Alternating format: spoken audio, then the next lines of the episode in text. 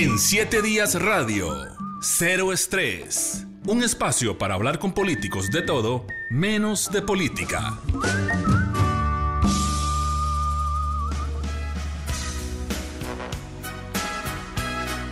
Rocío Durcal abre la sección de hoy de Cero Estrés. El tema lo escogió nuestra invitada, Maricela Morales Mora.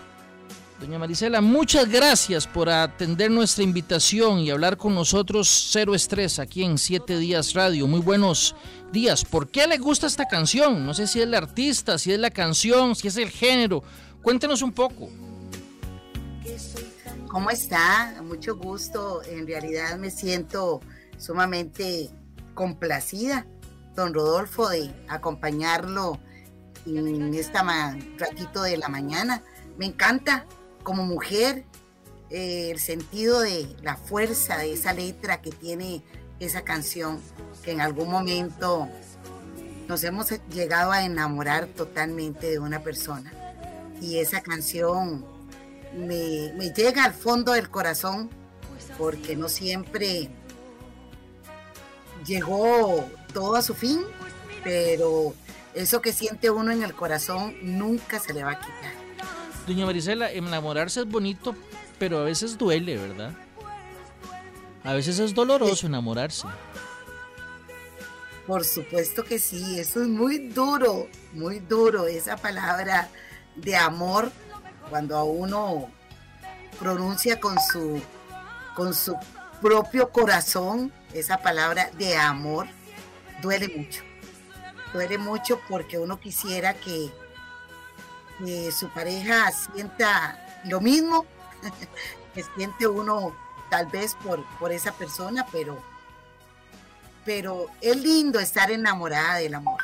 No, no, yo no digo que no sea lindo, yo digo que es lindo, pero que también duele. Vamos a ver, eh, em, eh, en ocasiones hay gente que dice, y, y, la verdad, bueno, usted es, eh, docente en tema de ciencias naturales y todo. Yo he escuchado que, y usted me puede decir, que el enamoramiento es un proceso químico también.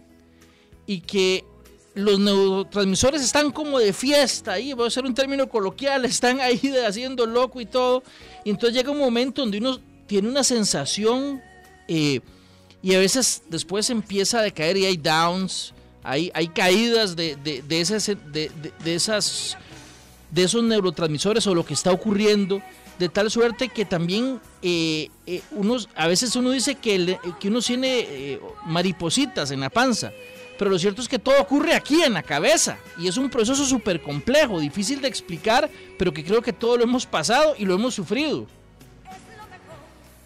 Por supuesto que sí. En realidad todo lo hemos pasado, todo lo hemos sufrido, pero tenemos que estar con eso que dice usted cuando uno siente esas mariposas y ojalá sea como en séptimo año. Yo no sé si a usted le pasó, octavo año, porque a mí me pasó como en séptimo año, que yo veía a aquel muchacho y yo me escondía por los pabellones para no encontrármelo. Y nunca se me puede olvidar ese momento. Yo no sé si a usted le pasó, a mí sí me pasó. Los adolescentes cuando se enamoran, eh, de hacemos, hacíamos, ¿verdad? Los adolescentes, cuando uno era disparates y cosas que uno ahora uno más bien le da vergüenza de lo que uno hacía en ese entonces y lo hacíamos, pero, pero con aquella eh, naturalidad, con aquella eh, tranquilidad, pero con aquel miedo, porque en esos entonces no nos dejaban salir mucho. Yo tenía una tía que era donde yo vivía y ella era, me tomaba el tiempo a la hora que llegaba al colegio, a la hora que salía y lo que duraba del colegio Nuestra Señora de Desamparados, que estuve en el colegio Monjas, a mi casa que podían haber 400, 500 metros. Y ella me tomaba el tiempo. E, e, e, eran aquellos tiempos en los que nosotros eh, nos criábamos, pero, pero existió y existió, pero aquello que a usted le, sonaba el estómago, pero fue como, como un pasaje, ya como que el tiempo se deja ahí y, como que no se continúa y, ya pasa un octavo y ya aquello, el muchacho nunca te habló, nunca te dijo hola, nunca, o sea, son cosas que, que pasan y que los vivimos en algún momento más de una persona. Todo lo hemos pasado, yo creo, alguna vez en nuestra vida. Por lo que usted me dice y por lo que leí, usted estuvo en esa época en Desamparados. Eh, es de ahí, originalmente nació en, Desamparados. Soy nacida desamparadeña. Eh, los primeros eh, añitos, digámoslo así, fue en San Miguel de Desamparados, pero muy pequeñita, muy pequeñita. Ya mi madre tuvo la oportunidad de, de conseguir una casa aquí en Gravilias y aquí me encuentro. Aquí he vivido toda, toda mi vida, de aquí a 300, 400 metros, donde una tía, Luz Marina Madrigal, que fue la que me, me crió pequeñita. Entonces yo pasaba donde ella dos, tres años y donde mi mamá dos, tres años, porque en aquellos tiempos em, las abuelitas eran muy, muy celosas. Entonces, como yo fui hija natural reconocida, y mi mamá pretendió volverse a casar, entonces ella no aceptaba que yo viviera con mi mamá. Entonces mi tía le decía, no, yo la cuido, yo la cuido. Entonces mi abuelita decía que como el señor que se casa con mi mamá no es mi papá, entonces ella me cuidaba demasiado. Y a todos igualmente andaba yo como de casa en casa porque recuerdo muy bien que cuando yo tenía tres años de edad, yo fui al matrimonio de mi mamá. Y recuerdo muy bien cuando en aquellos entonces, y creo que todavía lo utiliza la, la, Iglesia Católica, a la pareja les pasan como un cordón para unión.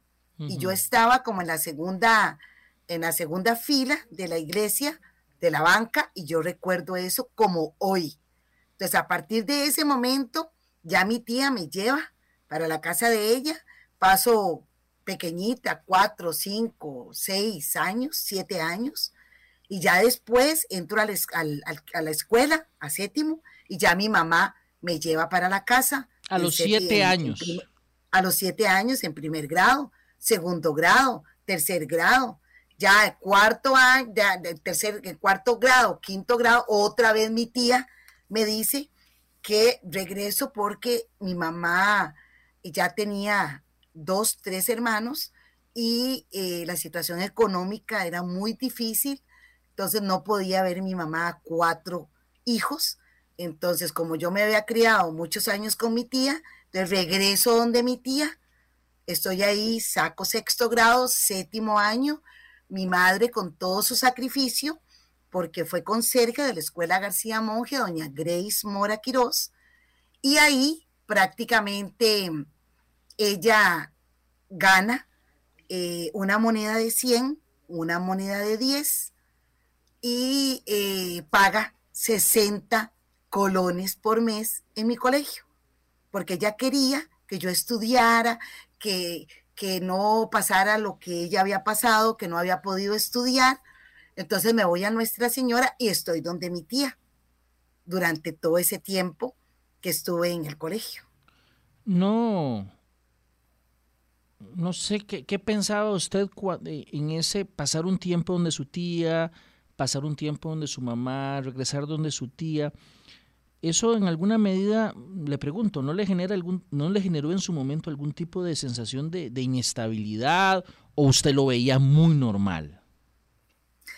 Yo lo veía normal porque el esposo de mi tía era un señor que con, con, con, la mano de mi tía, los dos se forjaron a sacar a igual a cinco hijos y dentro de esos cinco eh, hijos estaba Marisela. Marisela no era como la sobrina, Marisela era como la hija. Como una hija más. hija, como una hija más. Entonces, recuerdo muy bien que vivíamos en una casa de alto, teníamos tres habitaciones, cuatro habitaciones en la parte de arriba y la parte de la sala, que cocina, que era en la parte de abajo. Y recuerdo muy bien que y no se me puede olvidar que dormía en el rincón de mi prima, que es como mi prima, pero no es mi prima, sino que es como, es mi hermana, Marina Madrigal Badilla. Yo dormía en el rincón de ella y ella siempre, solo consejos buenos y los valores que tengo en este momento son inculcados por ella. Interesante. ¿Usted conoció a su papá? ¿En algún momento tuvo curiosidad por conocerlo? Claro que sí. Mi papá me dio pensión porque como en aquellos años éramos em, hijos reconocidos, pero no de matrimonio. Entonces en ese momento eh, me cuenta mi madre que además de que, de que la tenía ella de novia en aquellos años, ¿verdad? Estoy hablando de más de, 90 años. Eh, él tenía una novia formal entonces era bandido mi papá. Entonces tenía una novia formal y ella creía que era la novia formal, que era mi madre. Entonces pasó el tiempo, salió el embarazo, nací y mis tías me amaban. Mis tías, las hermanas de mi papá, dice mi mamá que yo todos los domingos estrenaba un vestido. Todos los domingos, porque me lo compraba una tía, porque me lo compraba la otra tía, a pesar de que mi papá tenía una novia formal que era lo que se llamaba en ese entonces. Entonces ya mi mamá deja eh, ya la situación de mi, de mi papá porque parece ser que, que los hermanos, los cuñados de mi papá, le exigieron o cumple o cumple.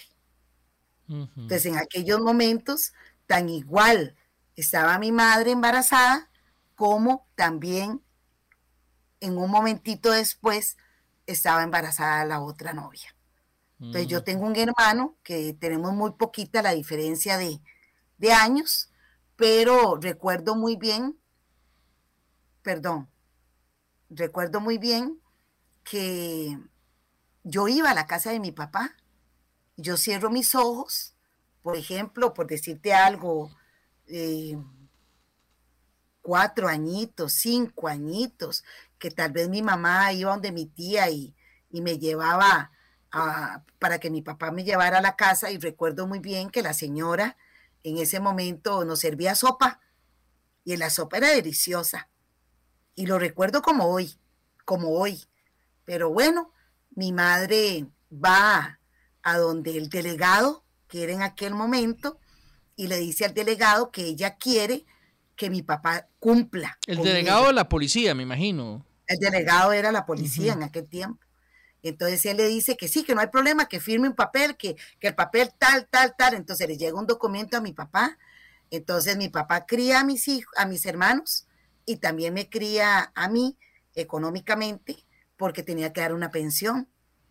Entonces esa pensión en parte me ayudó para que mi, mi, mi mamá también me ayudara y se ayudara a ella a criar tanto a mis hermanos en aquel momento, porque era extremadamente la, pobreza.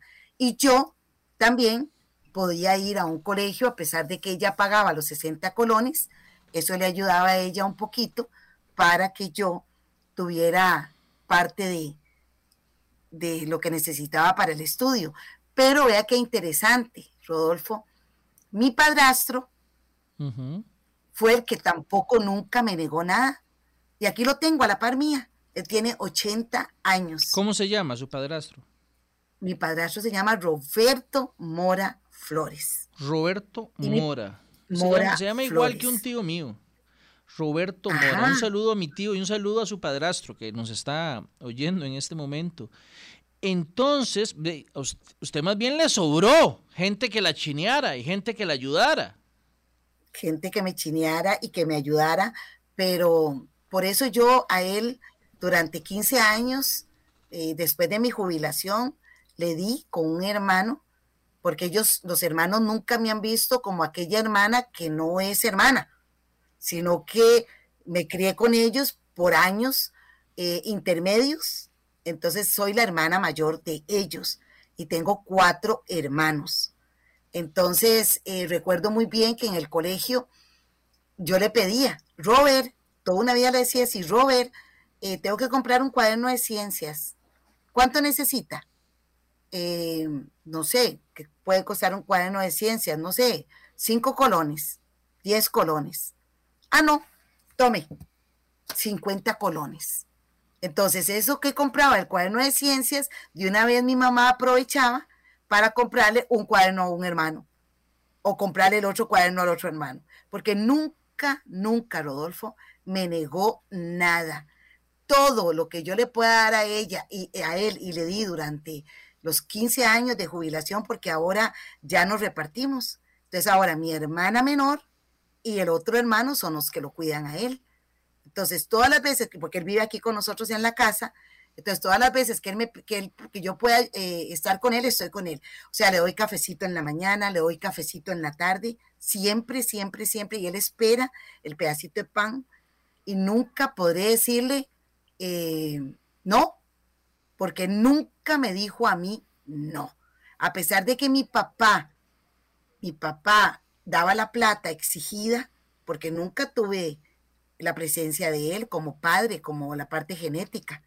O sea, no, salía, no interactuaba usted con su papá, papá, digamos, no salían a un domingo. Chiquitita, no, solo pequeñita, porque ya cuando mis hermanos empezaron a preguntar que quién era yo, que porque yo estaba ahí, que mi mamá me llevaba donde mis tías, y una vez mi papá aprovechaba para llevarme, entonces ya la señora le dijo que no, que ya no me trajera más. Mm. Entonces yo como desde los nueve años, diez años, una cosa así, ya nunca más volví a ver a mi papá.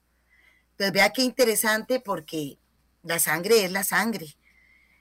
Y cuando mi mamá fallece, hace ya 18 años, mi papá me vino a buscar. Mm. Mi papá, papá. Y me dice que mis hermanos quieren conocerme. Y me lleva donde mis hermanos. ¿Y usted qué sintió cuando lo vio?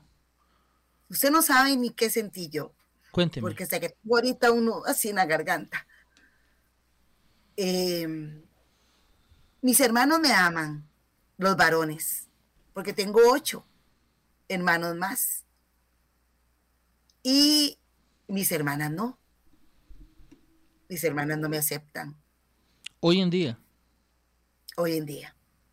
Mis hermanos sí mis hermanos han estado conmigo, eh, tengo un montón de sobrinos, después de que tenía 30 sobrinos, ahora tengo 60 sobrinos. Es una bendición y, yo sé que, en algún momento que ellos me lleguen a escuchar, eh, la sangre es la sangre y, lo que yo necesite, eh, yo sé que mi hermano Fernando, Morales, Chavarría. Yo sé que él va a estar en algún momento pendiente de mí. Ellos están emocionados por, por esta candidatura que tengo ahora, igual que mi familia por parte de, de mi madre. Y, y lo importante aquí es que sea lo que sea y que pase lo que pase, que lo que pasó, pasó, por situaciones A, B o C. La sangre es la sangre, don Rodolfo. Así es. Usted eh, sigue viviendo entonces, me parece, en, Desamparados. En Desamparados. Ahí vive con, con don Roberto. Y Aquí vivo con mi papá, ya mi mamá ya falleció, y en la parte de afuera, porque la casa es muy grande, entonces, en la parte de afuera vive mi hermano, que es el, que me sigue, y eh, tengo mi hermana menor, que al morirse mi madre, a ella le queda parte de la casa cuando éramos todos, cuando vivíamos aquí, todos. Entonces, en la parte de atrás vivo yo, en la parte del centro vive ella con mis dos sobrinos, y en la parte de afuera vive mi papá con mi hermano. Entonces, vivimos tres hermanos en una casa. ¿Tuvo hijos usted? Tengo una hija preciosa eh, que se llama Luz. Ella es docente igual de preescolar. Cuando ella sale del colegio, yo le digo que, quiere estudiar y me dice que, que ella lo que quiere ser es maestra de kinder. Y yo le digo que por favor, que hay montones de especialidades y carreras que por favor, entonces ella me dice, no, yo quiero ser maestra de kinder. Bueno, saca su, su profesorado en, en, el kinder y la nombran en, en la bomba de limón, jovencita, jovencita. Largo, largo. Allá se fue, allá se fue a vivir y allá trabajaba feliz porque los primeros años que uno trabaja en educación son los más preciosos, digo yo, porque mis años del colegio vocacional Monseñor Sanabria, como profesora fueron los mejores años de mi vida. Y ella ya saca toda su licenciatura y todo y, se presenta una oportunidad por nombramiento en propiedad por el servicio civil y ya ella la nombran más cerquita aquí en Desamparados después de que pasa de la bomba de limón a Batán durante muchos años y ya ahora está en Desamparados trabajando. Tengo un hijo precioso, igual que ella, tiene 31 años y ella tiene 41 años. Ve, que por eso le digo que usted puede ser hijo mío. ¿Verdad que sí? ¿Su hijo, su hijo eh, se metió también en educación o no? No, no, mi hijo eh, maneja el inglés, eh, ha trabajado con empresas transnacionales, manejando mucho el inglés y ahora él se encuentra en una empresa eh, ya manejando lo, estudiado por él, que es contaduría pública, administración de negocios y esas cosas. Entonces ahora ya este año Dios le da la oportunidad ya de, estar, además de manejar el inglés, porque también lo puede manejar ahí, ya se, dedica totalmente a otra cosa. Tengo un nieto precioso que se llama Yamil, que tiene nueve años que es un muchacho que será que los genes míos le pasaron a él. Es excelentemente excelente en matemáticas. Ha ganado varios em, concursos a nivel del Ministerio de Educación. ¿E-, ¿Él es hijo de la muchacha o el muchacho? De, la muchacha, de mi hija, de, Yamil. Entonces él ha ganado varias competencias en matemáticas del MEP. Yo soy profesora en física, química y biología.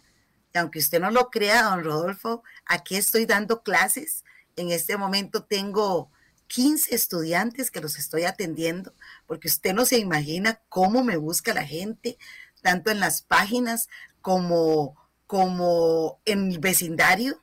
Entonces yo no podía decir que no. Yo empecé en diciembre. dando tutorías, tutorías, digamos doy tutorías, exactamente, tutorías aquí en mi casa y tengo chicas y chicos en, física y en química en este momento. Oiga, escogió una buena, em, una buena materia para dar tutorías, porque yo creo que ahí se ocupa mucho, ¿ah?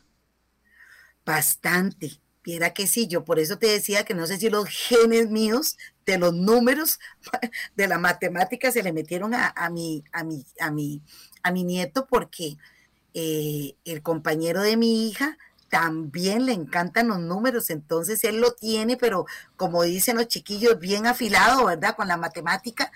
Y ese chico me pregunta, Tita, ¿cuándo es, ¿cuánto es 525 por 85? Y yo, Santa María, madre, primero tengo que hacerlo memorizado en mi mente, papá, papá, y él inmediatamente te lo dice. Es algo que tiene una hay, hay que tratar de, de aprovechar esa... De aprovechar de aprovechar esa oportunidad y, fomentarle, porque yo creo, doña Mariceli, tal vez usted pues tiene muchísimo más criterio para emitir una opinión al respecto, pero yo creo que eh, muchas veces puede haber gente que tiene una inclinación hacia eh, la mate o hacia la física o hacia las ciencias, pero por alguna razón la forma en cómo se tuvieron una profesora, un profesor que no les incentivó eso, o un contexto que no les incentivó eso, tal vez se, van, digamos, desinteresando en esa, en, esa, en esa posibilidad. Y yo creo que si uno aprovecha que el chiquillo o la chiquilla desde sus inicios muestra algún grado de inclinación hacia eso, pues darle con más ganas. Claro que sí, imagínese que que yo a los chicos, cuando les doy la tutoría, profesora, eso era así. Mm. Y yo, sí, profesora, nunca lo había entendido, nunca lo había entendido. ¿Por qué pasará eso? ¿Por qué pasará eso? Porque yo lo escucho con mucha frecuencia. Además, cuando uno eh, pasa algún año y tiene otro profesor que lo explica de una mejor manera, uno dice, caramba, ahora ya, lo entiendo. Y viera que en eso, Rodolfo, eh, hay mucha tela que cortar porque las universidades, bueno, yo soy de la Universidad Nacional, que para mí fue una honra estudiar en la Universidad Nacional. Mis profesores eran, pero estrictos. Imagínense que tenía una profesora en física 1 y ella era rusa. Mm. Entonces, imagínense qué difícil, pero bueno, lo superé. No era fácil, pero lo superé. Entonces, el mecanismo de impartir lecciones que muchos compañeros tienen que ya tomarlo o si lo han tomado en cuenta, porque sé que la docencia es muy buena en Costa Rica por este asunto, ya que sería otro tema con el apagón educativo, pues hay que, hay que retomar muchas cosas. Yo le decía a los estudiantes que tengo ahorita que ellos mismos se tienen que empoderar, porque ellos este año, apenas estén ya en quinto año, y otro joven que va para décimo año, se tienen que empoderar y decirle al profesor, profesor, vengo aquí o tuve que venir a convocatoria porque tal vez la situación virtual no ha sido lo más bueno para mí. Pero ahora que voy a estar aquí presencial, le voy a pedir que para los temas que usted tiene que retomar, tenemos que ver los anteriores para darnos ese conocimiento y poder salir adelante.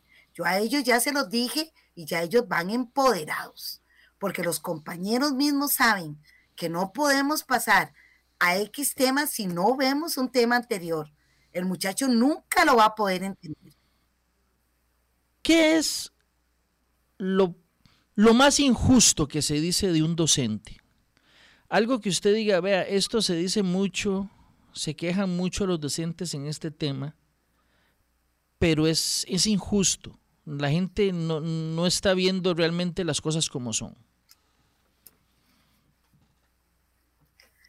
Al Ministerio de Educación Pública le quedó grande la camiseta con el asunto de la pandemia, porque lo injusto que tal vez pueden ver en este momento algunos padres de familia es la situación misma que están pasando los muchachos en la parte virtual, porque no tienen cómo tener conectividad exacta para que los muchachos se puedan conectar.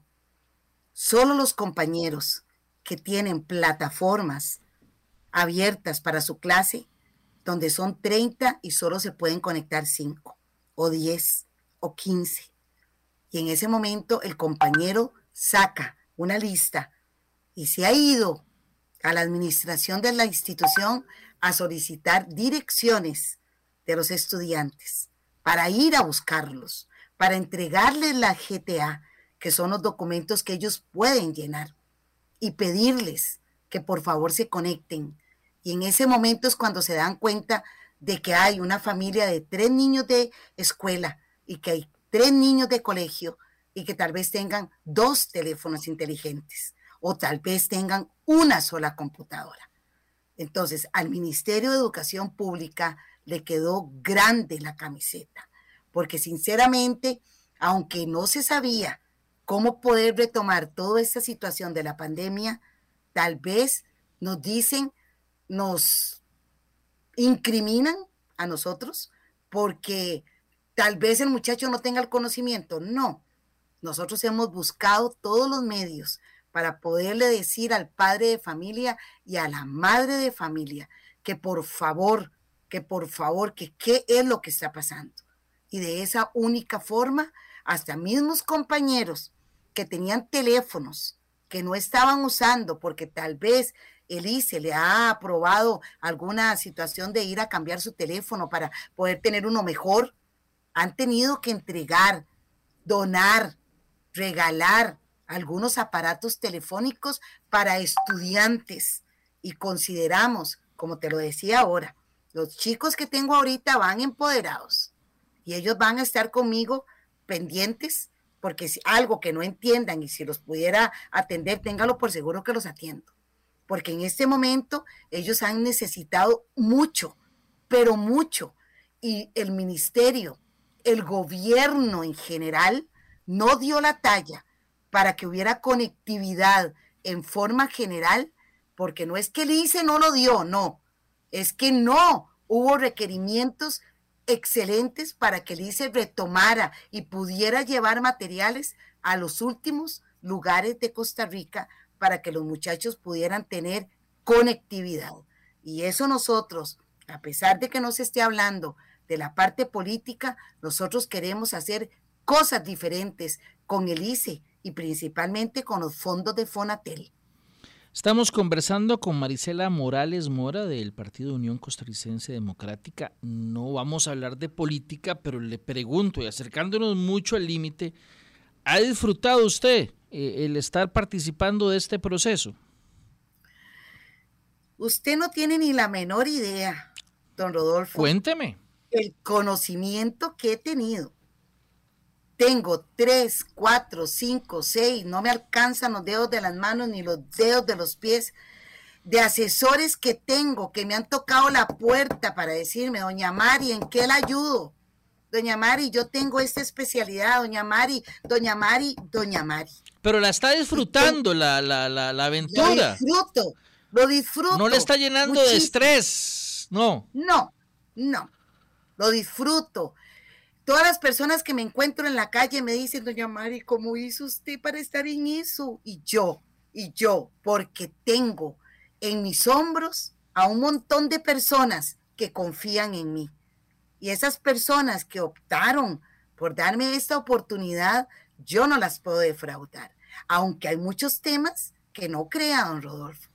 No han sido fáciles para mí, pero he podido aprender poquito a poco no tendré eh, el 99.99 de porcentaje en mi cabeza, pero trataré todo lo que he podido para tener hasta el 100% de conocimiento y poder debatir en algún momento como lo he hecho en los debates que hemos tenido últimamente. Vamos a ver, recomiéndeme un libro, un libro para leer el fin de semana y la gente que nos está acompañando en este momento, que la está escuchando, eh, un libro, ojalá de, no, de que no sea de política, sino algo como para, para distraerse un poco de ese tema. ¿Qué libro me recomendaría? Para mí, el mejor científico que hemos tenido en toda la historia es Isaac Newton si usted tiene oportunidad de leer toda la historia de él, un simple muchacho estudiante que estudiaba solo en su casa con aquellos almagestos. ¿Usted sabe qué son almagestos, don Rodolfo? No. Almagestos son aquellos libros grandototes, grandototes que existen en las bibliotecas, que tal vez cuando uno llega a solicitar algo, como lo existe aquí en la parte de la Biblioteca Nacional, aquellos libros grandototes donde aparece toda la constitución política que se hizo en aquellos momentos. Él tenía esos almagestos. Él, él tuvo la oportunidad de tener libros de Alejandría, de la biblioteca, para estudiar y estudiaba solo. Entonces, todo lo que sea de Isaac Newton ha sido lo mejor, lo mejor, lo mejor que yo he podido tener en mi vida. Y aquí, como usted lo preguntaba ahora, los estudiantes que tal vez se van con un trauma por algún docente, les pido a aquellos compañeros docentes que de verdad, de verdad se terminen de poner su camiseta y en el aula hacer sus lecciones lo más fáciles posibles para que los muchachos puedan entender. Porque nosotros en la Universidad Nacional, con mi profesora de química, que con cariño se llama Coco, así le decimos y así le digo todavía, porque ella todavía yo la tengo como contacto. Ella nos explicaba a pie y sé lo que sé de química por ella y sé lo que sé de física por Rodrigo Víquez profesor universitario de la Universidad Nacional, que siempre nos explicó a pie. Y a pesar de que pasan los años en educación, vamos agarrando y vamos agarrando. Como por ejemplo, don Rodolfo, un estudiante en el vocacional que se levantara y me dijera, profesora, ¿por qué se complica? ¿Por qué lo hace así tan, tan, tan, tan despacito, con tantos pasos? Así me lo dijo, nunca se me va a olvidar eso. ¿Usted qué le dijo? ¿Y cómo, y cómo, entonces, cómo lo puedo hacer más fácil? Vea, este paso lo quita y se va directo a este. Este paso lo quita y se va directamente a este. Digo, mira, Marco, tienes razón. Ahí lo aprendí. Y lo aprendí de un estudiante. Entonces, nosotros tenemos todos los días que aprender de ellos mismos. Y ese muchacho Marco, que nunca se me olvidará y espero volverlo a ver algún día, porque nunca más volví a saber de él, a pesar de que en este momento los muchachos me están buscando por el Messenger y por el Facebook, porque son muchachos de muchachos que uno tiene sus anécdotas y tiene en su corazón lo que pudo haber vivido o lo que vivió con ellos en aquellos momentos. ¿Le gusta el cine? ¿O no? No es muy Me cine. encanta. Recomiéndeme una película. Oh, puede ser una, una película viejita o más o menos reciente. Algo para ver en... eh, si está en Netflix, mejor. Y si no, para buscarla en algún lado. Una película que usted la haya Eh, marcado. Pero no como, como ciencia ficción ni nada. de Como esas usted cosas. quiera. Como usted quiera. Una película que usted diga, vea, recomiendo esta película. Esta puede ser. O una novela. Eh, bueno, una novela. Una novela se llama Café con aroma de mujer. ¿Por qué? ¿Por qué le gusta?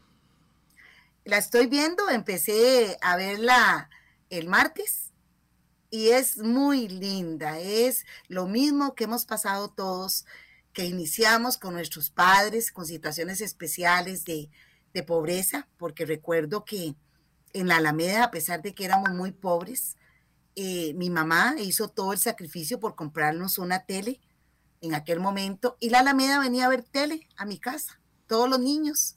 Entonces es cuando empezamos de aquella pobreza tan extrema y vamos aumentando y vamos subiendo y vamos subiendo porque tenemos el pilar importante que es nuestra madre.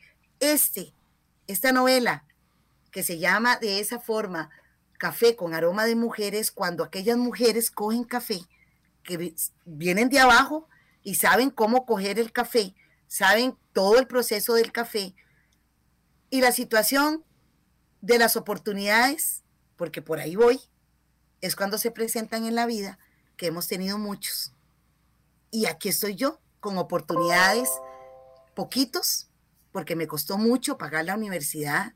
En aquellos tiempos era mucho dinero lo que había que pagar, don, don Rodolfo, por decirle algo, eh, entra- entré con una beca a la Universidad Nacional Ujú. y, y el BIP, que es el Banco Interamericano, eh, pagaba a la universidad y entré, me gané esa beca y la universidad eh, hacía el pago de todo y lo que yo tenía que pagar eran dos mil colones por trimestre. Y a pesar que eran dos mil colones por trimestre, me costaba mucho tener esos dos.